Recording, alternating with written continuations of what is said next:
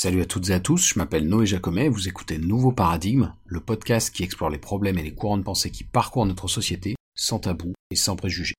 Quelques actus avant de commencer, on approche tranquillement des 2000 abonnés sur la chaîne YouTube, donc bah rien de rien de phénoménal, mais c'est cool d'avoir ne serait-ce qu'une telle audience parce que, euh, bah, comme j'ai déjà dit par le passé, dans la vie de tous les jours, on a on a rarement l'occasion de parler à plus de 10, 20, 30 personnes en même temps, donc quelques centaines, bah c'est très cool en fait. Donc voilà, même si ça a rien d'incroyable sur, euh, sur YouTube dans l'absolu, ça fait plaisir.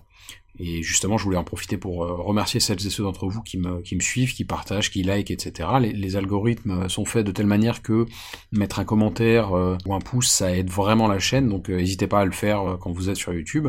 Et puisqu'on parle du soutien d'ailleurs, à la demande de quelques-uns, j'ai ouvert une page Tipeee en plus de la page Patreon, puisqu'il y en a qui préfèrent cette plateforme. Et il y a effectivement maintenant deux personnes qui donnent sur Tipeee en plus de celles qui donnent sur Patreon, donc merci beaucoup à elles. Euh, pour l'instant, j'ai mis qu'une seule option, 1 euro par mois.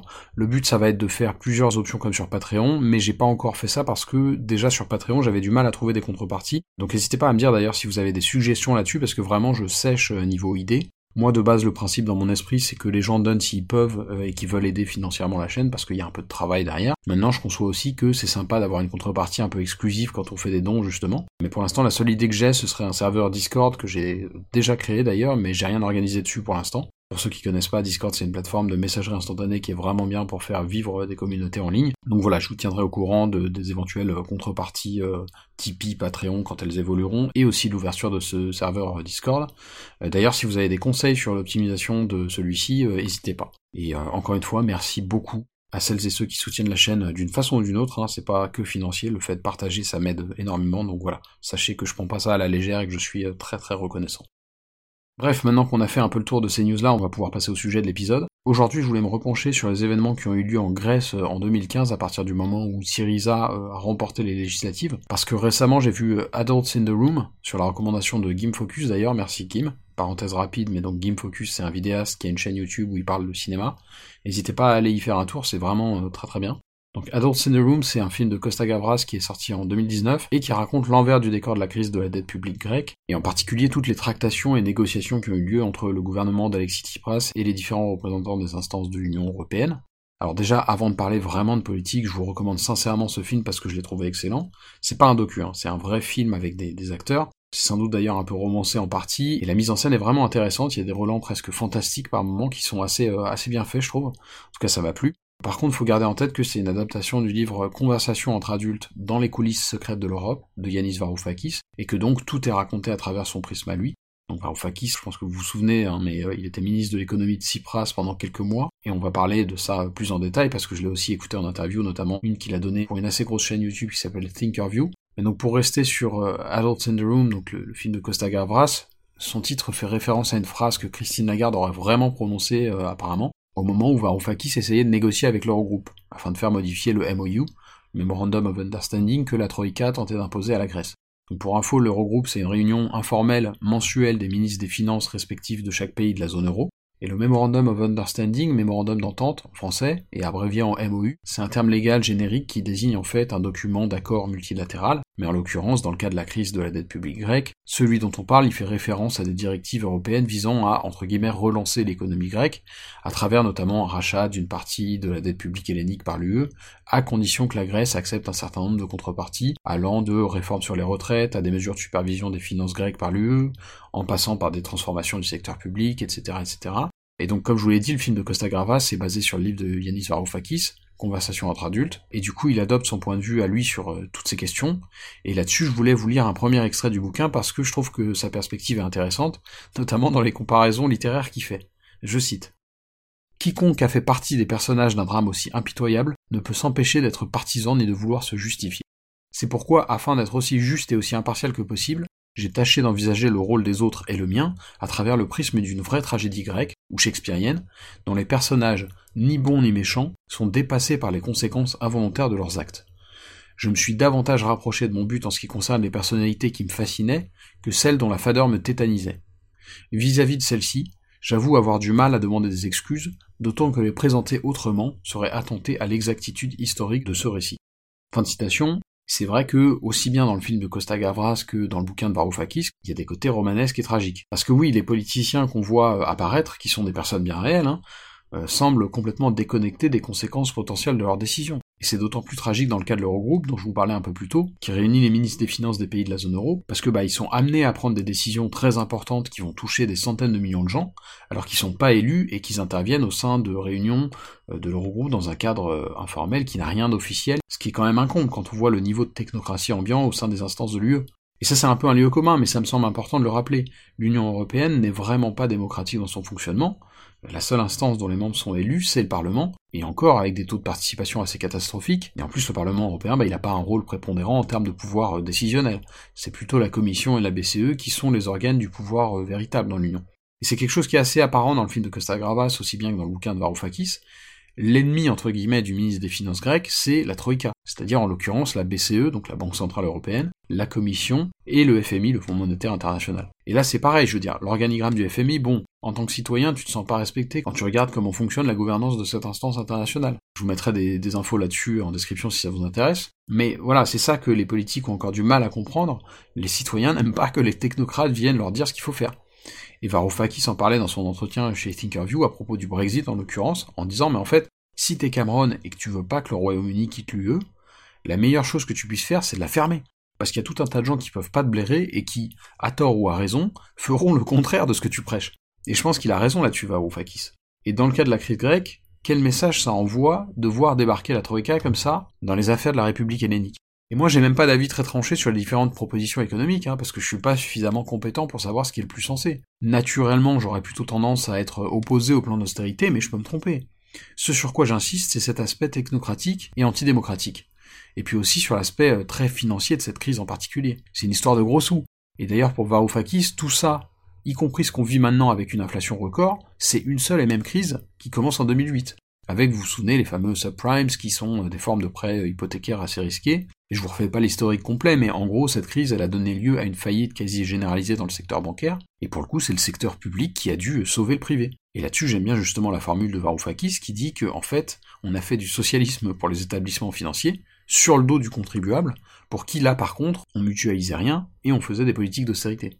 Alors c'est sans doute un peu caricatural, et je sais que j'ai quelques auditeurs euh, assez libéraux, donc voilà, si droitard fragile ou factuellement neutre vous écoutez cet épisode, n'hésitez pas à me pourchasser sur Twitter. D'ailleurs, pour être plus charitable, j'ai un extrait euh, du livre de Varoufakis qui devrait vous faire plaisir et qui traite justement un peu de la question du libéralisme. Je cite. Ayant participé à un affrontement violent avec ce même establishment, libéral est le dernier mot que j'utiliserai pour le caractériser.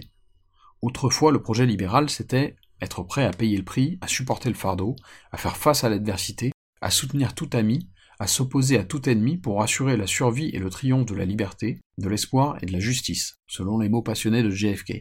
Un establishment qui exploite sans vergogne des contre-vérités pour annuler un mandat démocratique et imposer des politiques dont ses propres fonctionnaires savent qu'elles ne sont pas efficaces ne saurait être qualifié de libéral. Dépouiller Paul pour que Pierre reste au chaud, c'est le contraire du libéralisme. Quelque chose qui n'est ni le libéralisme, ni même le néolibéralisme s'est emparé de nos élites, sans que personne ne s'en aperçoive. Fin de citation. Tout cela étant dit, et en laissant de côté la question euh, épineuse du terme libéral, il me semble que la formule de Varoufakis est pas entièrement fausse. On a mutualisé les pertes du secteur bancaire pour le sauver, sur le dos du contribuable. C'était peut-être ce qu'il fallait faire, hein. peut-être que ça aurait été catastrophique si on l'avait pas fait, mais il n'empêche que ça n'a pas vraiment été assumé comme tel, ce que je peux comprendre, hein, parce que Goldman Sachs et compagnie n'ont pas tellement bonne presse. Mais il faut aussi voir pourquoi le fétichisme de l'argent roi qui règne dans ces cercles, bah il y a tout un tas de gens dont je fais partie qui trouvent ça navrant. Et c'est aussi pour ça que je m'oppose à certains discours méritocratiques. C'est une façon de dire, en fait, vous nous gonflez avec vos délires matérialistes. Il y a plus important dans la vie. Et c'est pour ça que j'ai appelé cet épisode le culte de Tiké. Parce que dans la mythologie grecque, Tiké c'est la déesse de la prospérité et de la fortune. Or pour en revenir au sujet central de l'épisode, bah c'est sur l'autel de la prospérité économique que l'Union européenne a sacrifié la volonté du peuple grec qui s'était pourtant exprimé très clairement avec son référendum sur le MOU. Et de fait, même si je sais qu'il y a des libéraux mesurés qui constatent, euh, comme moi, avec inquiétude que les inégalités s'accroissent, vous m'ôterez pas de l'idée que le discours méritocratique, il fait aussi son effet sur certains. Hein, suffit de regarder mes échanges avec Victor Ferry, je veux pas le cibler lui en particulier, c'est juste un exemple parmi tant d'autres, mais à l'évidence, il y a des gens qui ne voient pas le problème des inégalités, dans la mesure où ils considèrent qu'elles sont justifiées. Et là-dessus, je voulais faire une rapide parenthèse pour vous recommander le dernier bouquin de Thomas Piketty, Capital et idéologie, parce que justement, ce que Piketty a cherché à faire dedans, c'est s'intéresser à la façon dont les sociétés justifient les inégalités qui existent en leur sein. Et il y a plusieurs passages où Piketty parle de la notion de méritocratie, mais je voulais vous en lire un en particulier parce que ça m'a rappelé mes échanges avec Victor. Je cite. Concluons en précisant que l'idéologie méritocratique actuelle va de pair avec un discours de glorification des entrepreneurs et des milliardaires. Cette idéologie paraît parfois sans limite. Certains semblent considérer que Bill Gates, Jeff Bezos et Mark Zuckerberg ont inventé à eux seuls les ordinateurs, les livres, les amis. On a l'impression qu'ils ne seront jamais assez riches et que le bas peuple de la planète ne pourra jamais les remercier suffisamment pour tous leurs bienfaits. Pour mieux les défendre, on tente même de dresser des murs entre les méchants oligarques russes et les gentils entrepreneurs californiens, en feignant d'oublier tout ce qui les rapproche. Des situations de quasi-monopole très favorables, des systèmes légaux et fiscaux avantageant les plus gros acteurs, des appropriations privées de ressources publiques, et ainsi de suite. Fin de citation. Alors vous me direz qu'on s'éloigne un peu du sujet de la crise de la dette publique grecque, mais en fait pas tant que ça, parce que il me semble que les décisions qui ont été prises et imposées par l'UE à Tsipras, elles sont au moins partiellement idéologiques. Et justement, moi ce qui me déplaît dans le libéralisme, c'est ce que je considère comme ses mauvais côtés, à savoir déjà comme on vient de le voir ses liens avec la notion de méritocratie, mais aussi la tendance de certains à se défendre d'être entre guillemets des idéologues, au contraire de leurs opposants bien sûr. Comme si leur vision était la seule à être impartiale. Et justement, j'ai un autre extrait euh, du dernier livre de Piketty à ce sujet, je cite, ce faisant, je n'ignore pas qu'il existe également un usage péjoratif de la notion d'idéologie, et que cet usage est parfois justifié. Est souvent qualifié d'idéologique une vision caractérisée par le dogmatisme et le manque de soucis pour les faits. Le problème est que ceux qui se revendiquent du pragmatisme absolu sont souvent les plus idéologiques de tous, au sens péjoratif. Leur posture prétendument post-idéologique dissimule mal leur manque d'intérêt pour les faits, l'ampleur de leur ignorance historique, la lourdeur de leurs présupposés et de leur égoïsme de classe. À bon entendeur, mais donc là où je veux en venir par rapport au sujet initial sur les tentatives grecques de transformer l'UE, c'est qu'il faut à mon sens pas imaginer que c'est impossible. Je pense vraiment pas. Je pense que l'UE baigne dans une idéologie actuellement, mais que toute idéologie peut être transformée. Et je sais qu'en disant ça, je vais me mettre à dos les gens de l'UPR. Pour autant, il y a des propositions qui sont faites dans ce sens-là par certains, et ça me paraît pas nécessairement euh, peine perdue, contrairement à ce que dit quelqu'un comme Asselineau. Et là-dessus d'ailleurs, il y a un bouquin que j'avais lu en master euh, que je vous recommande, c'était Démocratiser l'Europe d'Antoine Vaucher, qui est très lié à notre sujet in fine, parce que justement il revient sur la façon dont certains gouvernements européens se sont vus dicter leur politique par la Troïka, à la suite de la crise financière de 2008-2009, et donc évidemment la Grèce en fait partie. Donc voilà, dans cet épisode, j'ai cherché à vous partager euh, mon propre cheminement, mes propres interrogations sur ces questions-là. J'espère d'ailleurs que ces réflexions vous auront plu. Et pour conclure, je voulais une nouvelle fois vous recommander Adults in the Room, le film de Costa Gavras, euh, adapté du livre de Varoufakis, et aussi vous lire un dernier extrait de celui-ci, qui est en fait tiré d'un discours euh, que Varoufakis a prononcé en 2013 en Australie, et qui souligne bien l'aspect tragique que lui y voit dans tout ça. Je cite, Observer les tentatives de l'Union européenne pour faire face à la crise, c'est un peu comme assister à une représentation d'Othello. On se demande comment nos gouvernants peuvent être aussi déconnectés de tout. Dans cette bataille titanesque pour l'intégrité et l'âme de l'Europe, les forces de la raison et de l'humanisme devront venir à bout d'un autoritarisme croissant.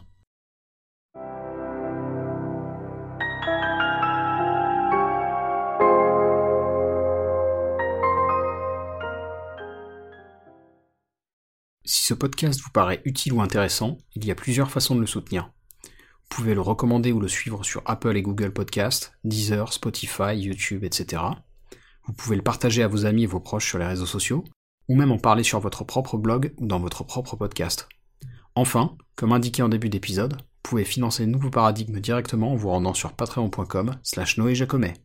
Et quel que soit le soutien que vous m'apportez, merci, c'est vraiment grâce à vous que ce podcast peut continuer à exister et se pérenniser.